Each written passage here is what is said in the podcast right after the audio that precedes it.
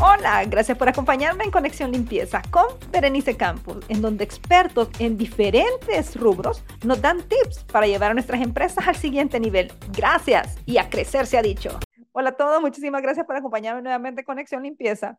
Hoy tengo un invitado de lujo y les digo, miren, yo normalmente siempre le tengo un gran cariño a mis invitados, pero a Juan Francia le tengo un cariño especial porque encontrarse consultores con esa pasión para enseñar y miren, yo he estado en, he estado en una cantidad de cursos, formación, bueno, no les puedo explicar, pero Juan es alguien que da la vida para que usted entienda, lo explica de una forma espectacular. Así que cuando le dije a Juan, de, regálame un, un, espacio para hacer este podcast, que va a ser específicamente en el área de ventas, cómo desarrollar un departamento de ventas, porque sabemos que eso es algo que las empresas de limpieza, principalmente pequeñas, y a veces que, que quieren crecer, pero no se logra porque por A, veces motivo, entonces Juan nos va a ayudar al respecto. Es un hombre sumamente ocupado, pero al final me dio este espacio que ha costado, pero, pero, se ha logrado, ha logrado. ¿Qué tal, Juan? ¿Cómo está? Eh, muy bien, Berenice. Gracias por todas las flores que me echó. Dios es bueno y este día nos permitió estar por acá conversando. Pues como dijo usted, a mí me apasiona mi profesión, me apasiona realmente este tema de las pequeñas y medianas empresas. Y particularmente el tema de ventas es un tema que siempre, pues, eh, me, ha, me ha llenado el corazón y, y, a nivel profesional me ha dado mucha realización. Creo que tengo la mitad de mi carrera laboral hecha en esa parte, así que encantado de estar aquí con usted y, y pues compartir perspectiva, porque eso es lo que, lo que vamos a hacer. Al final del día, yo siempre he dicho que los empresarios tienen una enorme sabiduría eh, empresarial y saben lo que tienen que hacer pero a veces estos espacios permiten como que se salgan de su día a día para reflexionar sobre aquellos temas que son de vital importancia para mejorar la parte estratégica del negocio. Perfecto. Entonces, Juan, por el poco tiempo que tenemos, vamos a irnos al punto. Pongamos el escenario. Tengo una empresa, como la mayoría de empresas de limpieza, que en, comienzan con algo familiar o alguna idea, alguien comenzó personalmente, autoempleado, comenzó a dar los servicios. Pero de pronto ya comenzó a dar más servicios, más servicios, pero llega un momento que necesita desarrollar un departamento de ventas porque no hay forma que siga creciendo como se ha venido haciendo. Entonces, basado en su experiencia, Juan, ¿cuáles serían los pasos iniciales que tiene que tomar este emprendedor para ya ser un empresario más formal y desarrollar un departamento de ventas? Bueno. Es así como la pregunta de oro, porque todo el mundo quiere saber, vea, pero tampoco es tan fácil, pero por lo menos una línea. Bueno, sí, la verdad es que es una pregunta compleja porque hay que tener como claro el escenario bajo el cual se está emprendiendo. Sin embargo, digamos, como hay dos caminos, el camino que, que nos ofrece la teoría y, y, el deber ser, y hay un camino que es el camino de lo que, de cómo las cosas realmente suceden. Y cuando se es un emprendedor, pues uno comienza, yo siempre lo molesto a, a, los empresarios y les digo que cuando arman su organigrama siempre dicen, bueno, ¿y quién es el gerente general? Yo. ¿Y quién es el que compra? Ah, yo. ¿Y quién es el que entrega el producto? Ah, yo. ¿Y quién es el que vende? Ah, pues También yo. yo. Entonces, creo de que en eso radica el hecho de que sea complejo la estructuración de un departamento de ventas y creo que todo arranca porque cuando uno asume esta función de ventas, eh, debe de prepararse, porque algunas personas por, por naturaleza tienen algunas habilidades que les permiten estar mejores preparados para la venta. Voy a señalar algunas habilidades que creo que son esenciales. Una de las habilidades eh, que hay seres humanos que las tienen muy desarrollados es la, la, capacidad de comunicarse, las habilidades de comunicación. Dentro de estas habilidades de comunicación, pues hay destrezas sociales que les ayudan a, a, ejecutar mejor la, la, labor de venta y es la empatía, poder entender y escuchar con profundidad qué es lo que los, pues, los clientes quieren, los clientes necesitan. Entonces, creo de que eh, el, el, la, las ventas no es algo, a veces escuchado también, al igual que en el liderazgo, que no, es que yo no traigo para las ventas, o no, no, este es bueno para las ventas porque mira cómo habla. En realidad la venta es una función ética, es organizada y es eh, autocrítica. Y es una función eh, de la organización que se puede desarrollar. hay que capacitarse para eso. Eh, pero creo de que a veces también hay un paradigma respecto a lo que son las ventas. Las ventas no necesariamente son como las ejecuta un buhonero que sale, sale gritando a la calle que tiene un producto, cómpremelo, sino que la venta, sobre todo en las empresas de limpieza, es una venta muy técnica. Lo que yo trato de mostrarle al cliente es cómo puede mejorar la calidad del ambiente laboral, cómo puede prevenir incluso algunas, eh, algunas eh, afecciones eh, en el ambiente laboral a la salud de los colaboradores. Y hay, hay, muchos beneficios que se pueden vender, entonces la gente desconoce realmente de, de la importancia que realmente tiene un buen proceso de limpieza. Entonces ya ahí el rol del vendedor pasa a ser un rol de asesor. Y no es tan fácil, no es tan difícil, perdón, no, es tan difícil en ese caso vender porque ustedes son expertos y es lo que la gente quiere. Pero vaya, entonces, yo poniéndome el escenario de alguien que va comenzando y entonces es la mamá y la hija y entonces aparte tienen alguien más que les ayuda con las actividades de limpieza, digamos, otros dos técnicos más.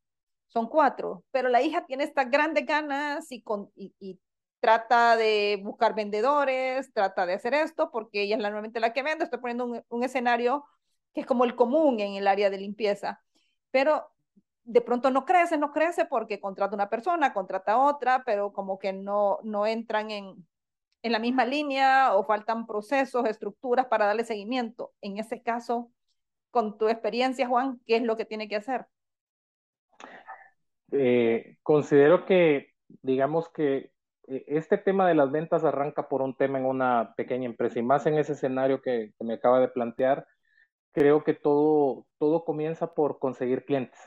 Y creo que al margen de que si tengo un vendedor o no tengo, al margen de que si tengo un buen producto, tengo bien estructurada la propuesta de valor de mis productos, los beneficios, creo que lo más importante es contactar clientes. Si yo tuviera que pensar en las cosas que a veces a alguien que es técnico en lo que hace, es un experto en lo que hace, le cuesta, es contactar a los clientes. Entonces, creo de que la, la prospección es la sangre del negocio. ¿Por dónde se debe de comenzar?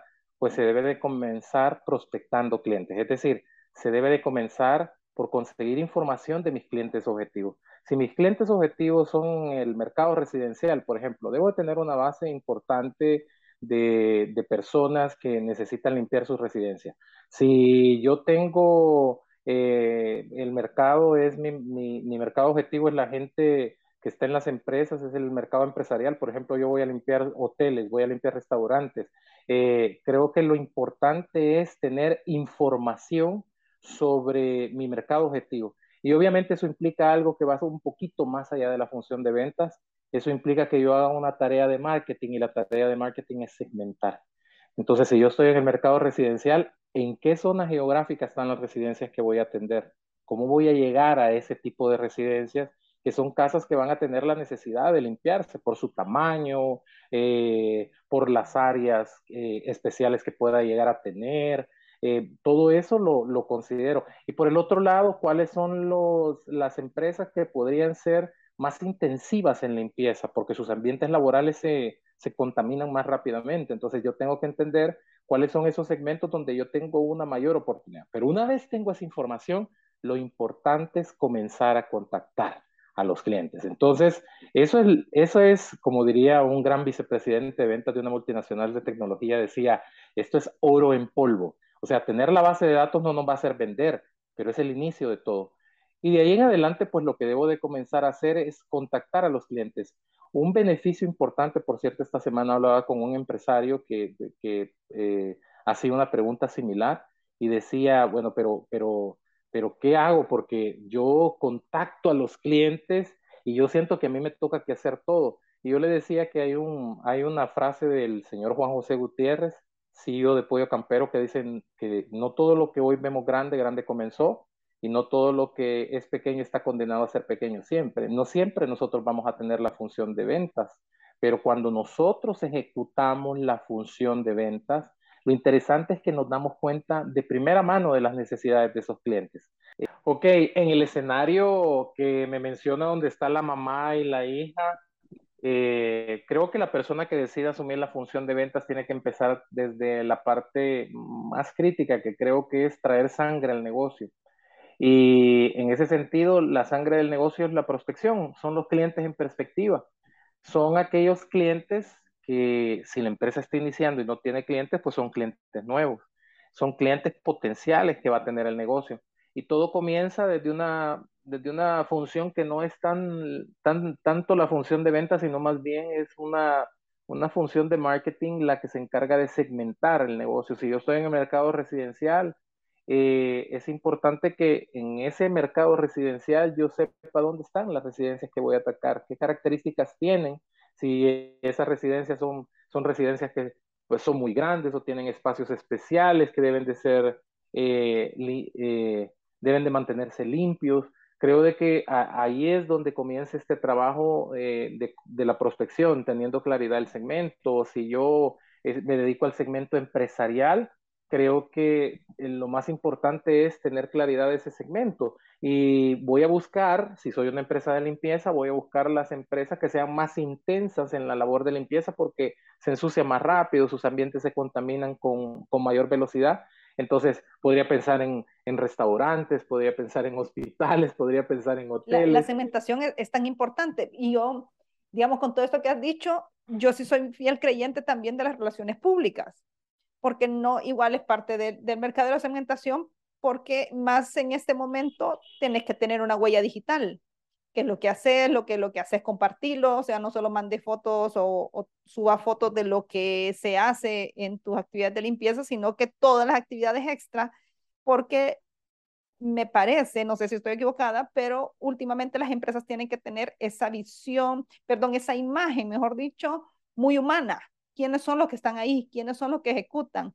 Entonces, no, yo, yo creo que también es importante eso, aparte de la segmentación, eso de relaciones públicas, darte a conocer, conocer las caras para, para dar esa, esa mejor relación posiblemente con el cliente, con el que estamos prospectando, y tu empresa, para tener un mejor link.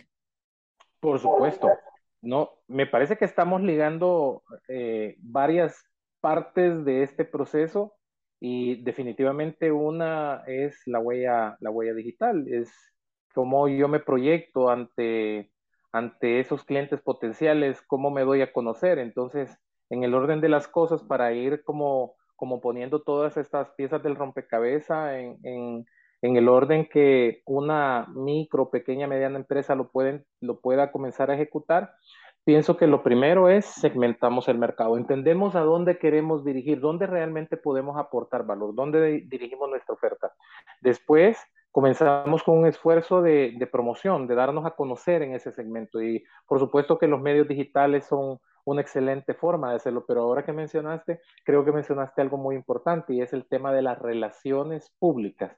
Eh, uno tiene, por lo general, eh, eh, hay como dos aspectos de la venta, una se llama venta pasiva o pacífica y la venta activa. Creo que a veces las redes sociales tienen ese modelo de comunicación tan interesante de la interacción, pero los utilizamos como un catálogo, Berenice. De repente lo que estamos montando es una serie de fotografías, una serie de videos, y después decimos, ay, pero es que no me, no, solo veo que me dan like o me dan compartir, pero nadie me llama, o es que no estoy interactuando con los clientes. Entonces creo que eh, hay dos herramientas de la mercadotecnia que son muy importantes en ese sentido para podernos promover y uno es el hecho de interactuar con los clientes a través de los medios digitales, la publicidad, pero una publicidad interactiva. Hay que aprovechar eh, la riqueza del, del medio, en este caso las redes sociales, para preguntarle a los clientes. Saco un reel y muestro lo que hago y les digo, a ver, ¿cuál es el próximo espacio que vas a limpiar? Y les pongo tres opciones para que ellos me digan, o qué productos utilizas. Y les pongo tres productos de limpieza que ellos utilizan y algunos que son productos de limpieza inadecuados, pero, pero para que ellos lo señalen. Y a partir de eso estoy haciendo también el trabajo de recopilar información de ellos. Y luego las, las relaciones públicas, que es la primera, la primera herramienta de marketing y es una de las menos utilizadas. Y es, eh, digo, al menos en el ambiente de una micro y pequeña empresa, el hecho de que yo vaya y haga pequeños eventos de educación al mercado. La limpieza es un servicio y la mercadotecnia de servicio no solo requiere promoción, requiere educación. Hay que ayudarle al, al potencial cliente a que entienda cómo se ejecuta el proceso de limpieza. Entonces, así es la mercadotecnia de servicio porque el valor reside en el conocimiento, es algo intangible. Entonces, las relaciones públicas nos ayudan a contactar a esos clientes, educar al mercado y a partir de eso ya viene la otra parte de la cual vamos a hablar, que es cómo tener acceso, porque yo puedo tener la base de datos, puedo tener mis redes sociales eh, bien estructuradas, puedo hacer eventos, pero ahora tengo que tener acceso. Tengo que llegar al punto de iniciar el proceso de venta, que es cuando yo le digo al cliente, a ver, ¿quieres probar? Te mando una cotización, que es lo que a veces no sucede. Y en lo, en lo otro que también he escuchado mucho, y creo que a todos nos ha pasado, que se contrata a alguien en ventas y ya va la capacitación, hiciste una clínica de ventas, todo lo que, lo que incluye formar al vendedor, pero de pronto mes uno, mes dos, y, y no se contrata, o sea, no hay forma de, de ir concretando ventas. Y viene la desesperación, pero alguien me decía, tenés que esperar por lo menos seis meses. ¿Es así? Juan? Iluminame. interesante, es bien interesante y, creo que ahí venía la sabiduría empresarial de la cual hablaba, porque van a, van a existir eh, escenarios de ventas donde voy a, voy a poner un caso que no tiene nada que ver con esto, pero es una analogía que nos va a permitir ver un, un elemento clave en las ventas que es el ciclo de venta. Si yo vendo aviones, por supuesto que no, no voy a poder venir y, tener venta de aviones en el primer día, menos que alguien haya trabajado antes el contrato. Una flota de aviones puede durar muchos meses e incluso puede sobrepasar un año el venderlo, pero aquí estamos hablando de un servicio que se necesita diariamente, semanalmente, o sea, semanalmente por lo menos tenemos empresas que sus espacios necesitan ser eh, y no sé si es el término correcto, aquí tú como especialista me puedes decir, pero eh, higienizar, eh, sanitizar creo que no es un, término no, Sanitizar no existe en español, pero... no existe en español, pero, pero me parece se entiende que... El concepto.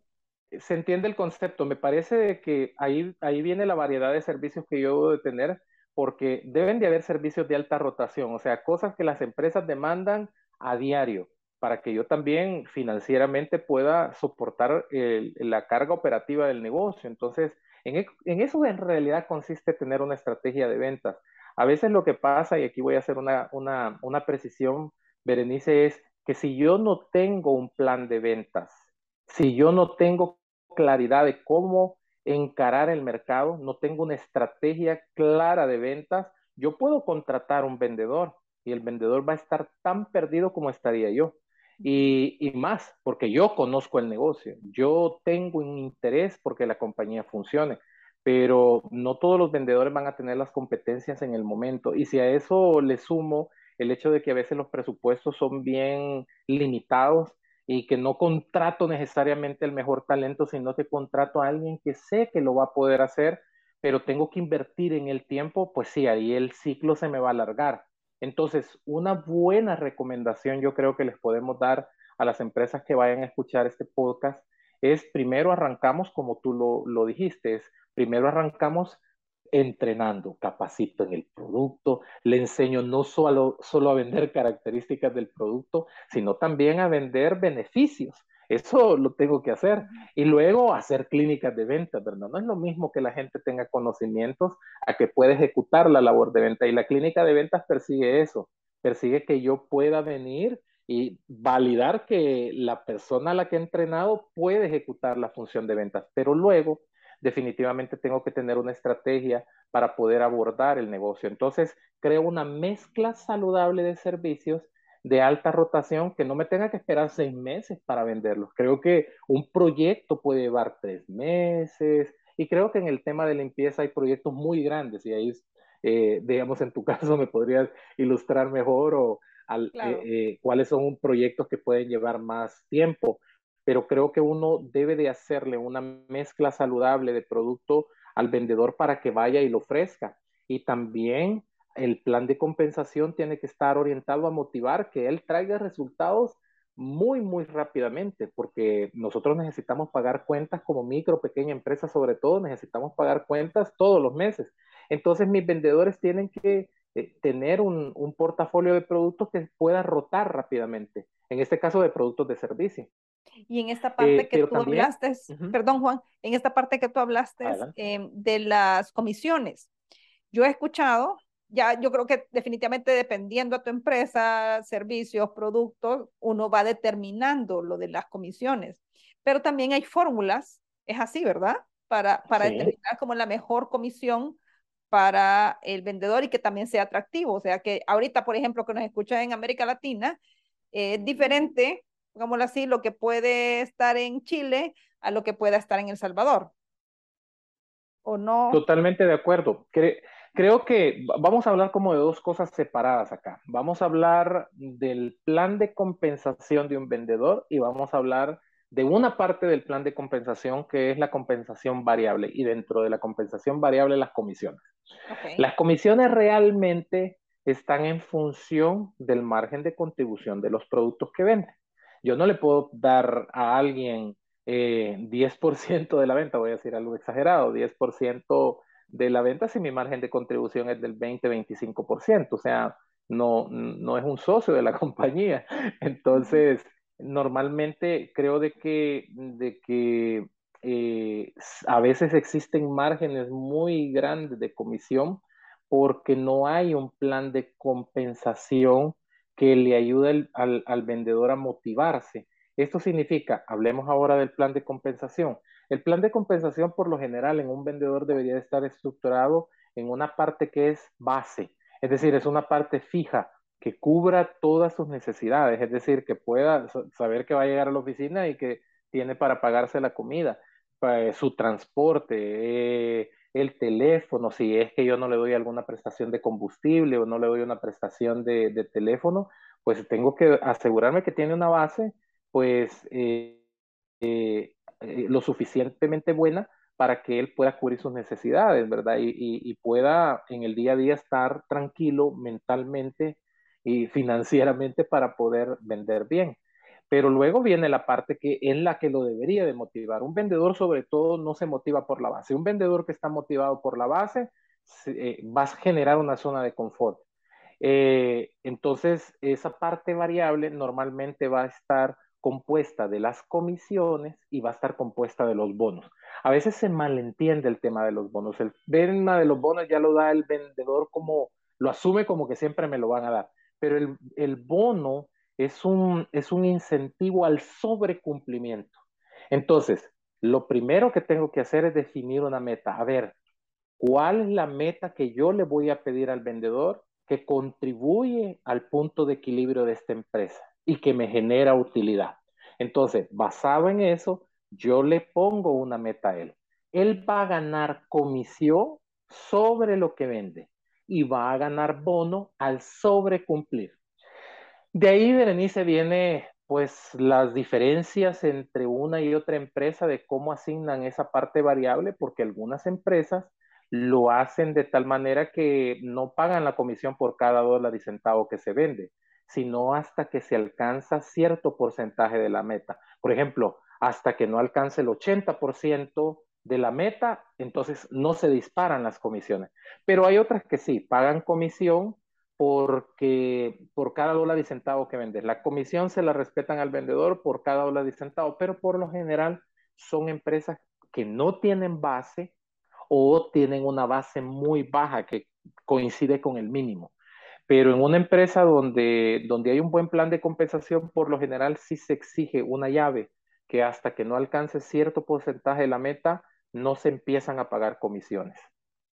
Perfecto. Y cuando hablamos pensando siempre en ese escenario que te decía al inicio. Entonces, eh, María y su hija van a desarrollar este departamento y necesitan contratar a alguien. Van a definir cuál es su salario mínimo, igual si le van a dar depreciación, vehículo o gasolina, lo que sea. Y después viene todo lo que tú estás mencionando, comisiones, bonos y demás.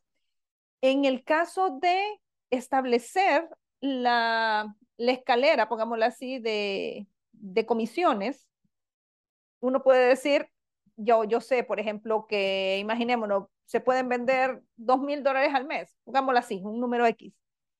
Y pero no le, no le voy a decir al vendedor, mira, véndame 10, porque yo sé que por lo que yo tengo, el personal y demás, puedo vender 2.000.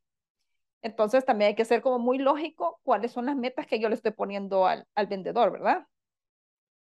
Por supuesto. Creo de que eh, lo, lo, que acabas de señalar es uno de los temas más críticos a la hora de definir metas y es un diseño adecuado de los objetivos de venta.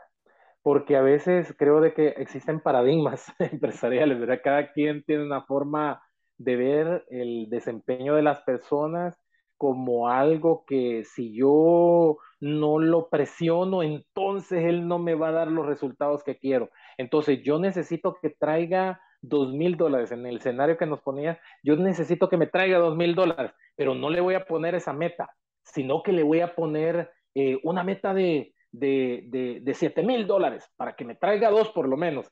Entonces, creo de que a veces se tiene ese, es como, hay, un dicho, yo no siempre trato de recordarlo, pero no sé, como apúntale a las estrellas y le vas a llegar a la luna, una cosa así. Pero, sí, apúntale al cielo y vas a llegar a las estrellas, algo así. Ajá. apúntale al cielo y vas a llegar a las estrellas. Entonces, es como, le pongo una meta muy, muy alta y, y, y entonces eso me garantiza de que si no llega esa meta muy, muy alta, que yo ya sé que está mal diseñada, pero me va a traer, me va a traer algo, me va a traer, me va a traer algo más cercano a lo que realmente me tiene que traer. Porque en mi paradigma mental como empresario, yo creo de que si, no, si yo le digo exactamente la meta que tiene que traer, él se va a confiar. Y algo tiene de sentido, porque creo de que si uno no ha desarrollado una cultura de organización donde la gente también, aparte de saber hacer las cosas, tenga compromiso, se sienta afiliada a la marca, creo que algo de eso puede haber de cierto. Pero lo importante es tener un diseño adecuado de la meta y en ese sentido te quisiera como mostrar como dos escenarios que, pueden servir para esto. Uno, parte de, la, de, entender los números de la empresa, de la parte financiera. Y eh, algunas empresas lo que hacen, hacen un diseño de territorio y dicen, a ver, esto es el proceso más formal, a ver, ¿de qué tamaño es este mercado? Ah, es de tantos miles o cientos de miles de dólares. A ver, yo razonablemente con la capacidad instalada que tengo, o sea, con mi equipo de, de personas de operaciones, ¿cuántos negocios puedo ver mensualmente? Ah, tanto. Vaya, ese es un buen ejercicio porque normalmente el potencial de mercado es mucho más grande que el potencial de venta, porque el potencial de venta es lo que yo razonablemente puedo convertir en, en, cierre de negocio a partir del potencial de mercado.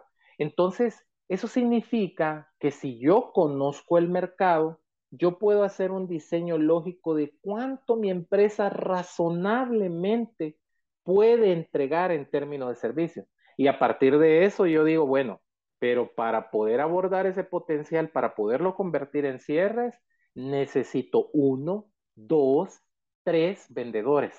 Entonces ahí ya puedo tener una forma de medir esa meta y decir, a ver, en realidad necesito tres vendedores, pero hoy solo puedo contratar uno. Bueno, voy a ir a traer esa porción del potencial de ventas que tiene el mercado, lo voy a traer con un vendedor. Y en la medida que logre tener resultados, ya voy haciendo crecer la estructura de ventas para que, pues, no, tampoco tampoco sería muy conveniente de que yo me conforme a que un vendedor esté yendo a hacer sus números ahí. Yo debo de, trabajar no contra la meta, lo que necesito en mi empresa, debo de trabajar contra el potencial del mercado. Si no le estoy dejando a la competencia el mercado abierto para que se come el mercado. Entonces, el diseño de la meta tiene que basarse en el potencial de mercado y no tanto en las necesidades puntuales de la empresa. Ah, ya con esto salimos y con esto incluso nos queda utilidades. No, debo de apuntarle siempre al potencial de la venta porque eso es lo que va a determinar la estructura, cuántos vendedores voy a tener.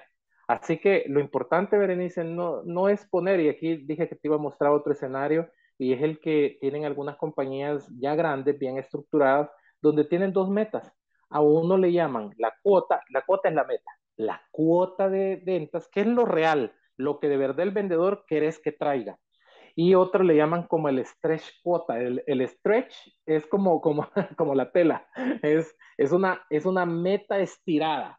Entonces yo te puedo dar tu meta real y te digo, tu meta real es dos mil dólares. Esto es lo que es, sí o sí lo tenés que traer. Pero te voy a decir que estudiando el mercado, el mercado tiene más potencial. Podés traer 3.500. Así que tu meta stretch podría ser 4.000 dólares. Pero cada vez que te pases de esta meta, voy a aumentarte puntos de comisión. Y eso se llaman aceleradores de venta. Y es lo que permite que ya el vendedor no se conforme en traerte lo que, la meta, sino que comience a luchar contra el potencial del mercado a través de una, de una stretch cuota, de una cuota estirada, de una cuota ampliada. Impresionante todo. Ya ven que les dije que Juan es una maravilla. Juancito, nos quedan cinco minutos. ¿Querés cerrar, para ir cerrando, contarnos como los últimos elementos importantes? Bueno, es que para ventas podemos seguir hablando un montón, pero Muchísimo. Para, para nuestro mercado, para nuestro las personas que nos escuchan bien enfocadas en limpieza y que están desarrollándose y demás, algunos puntos extras que a ti te gustaría mencionarnos. A mí, a mí creo que para tu mercado en particular sí me gustaría mencionar algo que, que es bien común en un, en un empresario micro y pequeño que ejecuta la función de venta. Uno está al inicio y es que no te afanes tanto por hablar y mostrar toda tu capacidad técnica. Eh, afanate en el principio siempre por preguntar, por indagar. Cuando uno indaga, tiene la oportunidad de crear mejores argumentos de ventas. Y entonces a veces el cliente no lo dejo hablar y si lo dejara hablar, descubriría que ya quiere cerrar el negocio y que me está dando puntos de apalancamiento para que pueda cerrar. Pero como no lo dejo hablar, no lo escucho, entonces el ciclo de ventas se prolonga más. Hay que indagar y hay que escuchar. Y entonces esa es la primera parte. Y dentro de esto debo de evitar vender características. A veces cuando uno vende algo muy técnico, tiende a vender características, que este producto tiene una eficacia de alto espectro porque le va a mantener la limpieza y todo. Hay que explicarle al cliente qué hace esa característica para él, en qué lo va a beneficiar. Entonces eso al frente. Pero al final del proceso de ventas, también veo algo, que somos súper buenos exponiendo. Tenemos unos reels poderosos que muestran el proceso de lo que hacemos, somos súper técnicos a la hora de presentar y el cliente está pero emocionado con todo eso, pero se nos olvida cerrar, se nos olvida decirle al cliente, firmamos, señor cliente, le mando a la gente, le mando el pedido, se lo facturo. Eso a veces pasa que me emociono tanto hablando del producto que se me olvida que tengo que cerrar. Y pues como parte de ese proceso, una vez cierro, yo creo que dijiste algo que es muy importante. En este mercado que ustedes tienen, se mueve mucho por las referencias, se mueve mucho por los casos de éxito. Creen casos de éxito o cuéntenle a los clientes las compañías que han trabajado y en la medida de lo posible, sobre todo para los clientes que les piden descuentos, negocienles el descuento con un testimonial, díganle, hey, con gusto, mira, yo normalmente no doy descuentos, vale tanto nuestro trabajo y lo que hacemos que no doy descuentos, pero te podría dar un descuento si me permitís hacer un podcast contigo y si me permitís eh, eh, que te grabe un video corto de 30 segundos donde me vas a contar por qué me elegiste a mí, qué tan contento estás para que me sirva a mí de, de, e, ese, ese, punto lo voy a tomar yo. ah, no, totalmente, totalmente. A veces, a veces el tema de los descuentos es un tema muy, es una señal de que el cliente no está necesariamente valorando tu producto. Creo que siempre es importante negociar, pero si querés negociar de forma efectiva, sacale algo, dale el descuento, pero sacale el testimonial, sacale el caso de referencia o sacale unos tres contactos para que le puedas ir a vender a sus amigos empresarios también. Me encanta, me encanta. Muchísimas gracias, Juan. Un, de verdad, no te puedo imaginar.